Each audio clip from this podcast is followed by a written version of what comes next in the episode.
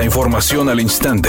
Grupo Radio Alegría presenta ABC Noticias. Información que transforma.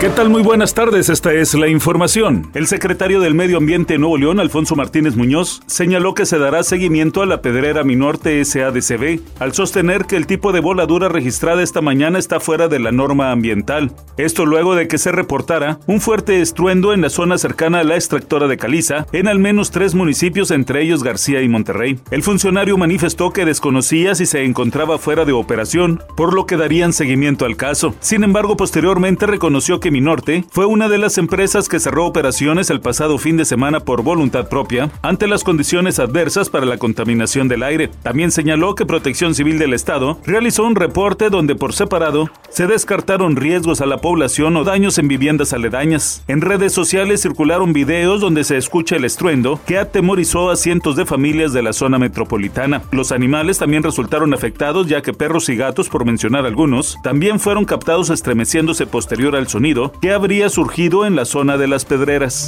Ante el problema de contaminación ambiental en la zona metropolitana de Monterrey y ante la exigencia de algunos nuevos leoneses de que se cierre la refinería de Pemex en Cadereyta, el presidente López Obrador informó que el director de Petróleos Mexicanos y el gerente de la citada refinería darán una amplia explicación del trabajo que realizan para preservar la calidad del aire. Sin embargo, el Ejecutivo Federal afirmó que el problema de la contaminación ambiental en Nuevo León tiene que ver con muchas empresas y no solamente con la refinería en Cadereyta.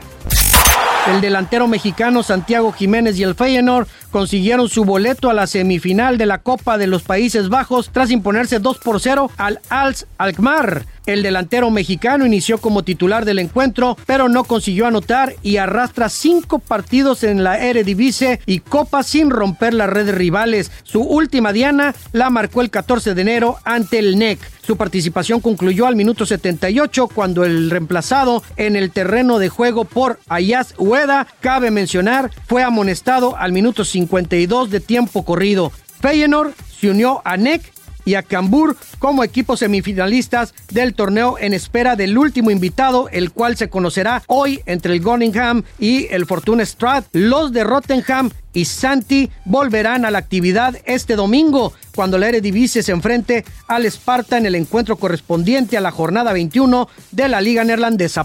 Taylor Swift y Disney anunciaron que la película de su concierto se estrenará en la plataforma de streaming Disney Plus el próximo 15 de marzo. La versión expandida de The Eras Tour ofrecerá a los fanáticos cinco canciones adicionales que no estuvieron presentes en las versiones para cine ni digitales. Entre estas nuevas canciones se encuentran algunas del álbum Folklore, lanzado en el 2020. Redacción y voz Eduardo Garza Hinojosa. Tenga usted una excelente tarde. ABC Noticias. Información que transforma.